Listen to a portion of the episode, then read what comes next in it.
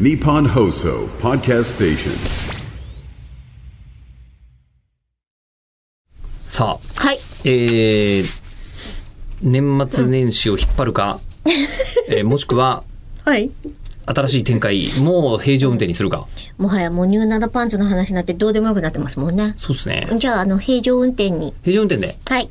え、あ、待って、これ引っ張るって言言わないと、そいつはもう来年まで出てこなくなっちゃうんですかこのいメやールは。年末年始っぽい感じっていうんでいただいてますんであー、じゃあちょっと。じゃあ、じゃあ、もうやっちゃいましょう。やっちゃいましょう。えーラジオネーム、伊達りんご茶さんから。ありがとうございえーますプレミアムリスナーさん、ありがとうございます。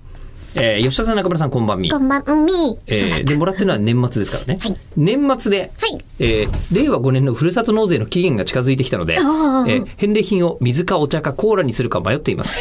えーこれが食べたいみたいなものがなければ、日々消費するものを選ぼうと思ってるんですがうん、うん、楽しいね。えーお二人はどういったものを選びますかという話ですが、まずは、えーもうここから1年かけて悩みましょうというものです。ああ、そっか。私、お確かに、去年、あ、じゃあ2022年までは、この年末のタイミングまでに、あの、いくらまでできるよっていう試算も出るし、んやってたんですけど、2023年は10月のタイミングで、ちょっと、その、返礼品のさ、割合が変わったりとか、あ、そうだったんだ。そう、なっちゃうから、お得に、まあ、買うもんじゃないんだけど、 お得するんだったら9月までにね、みたいなことをすごい2023年、ありとあらゆる人たちから場所でそう言われてたんですよ。なんかぽこう、ポイントがもらえますよとか、なんかいろんなこうメールが来てたりとかしてたから、もう今はね、何にもないです。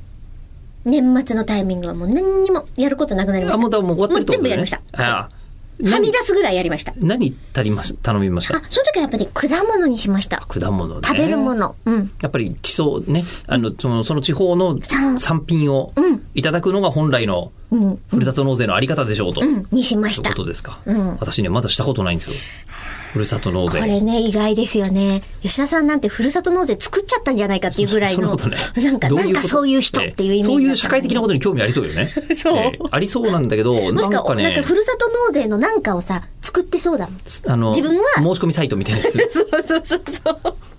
ええガイガイドするベンチャーとか作ってそうとそうですなのねに。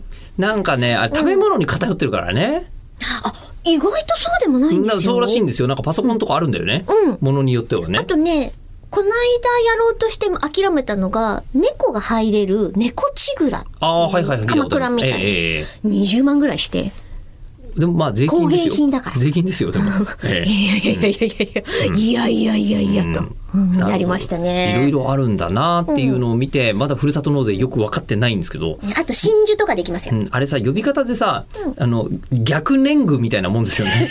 逆年貢。年貢が 物が来るからね。そううん、 でも税素金養だし。帳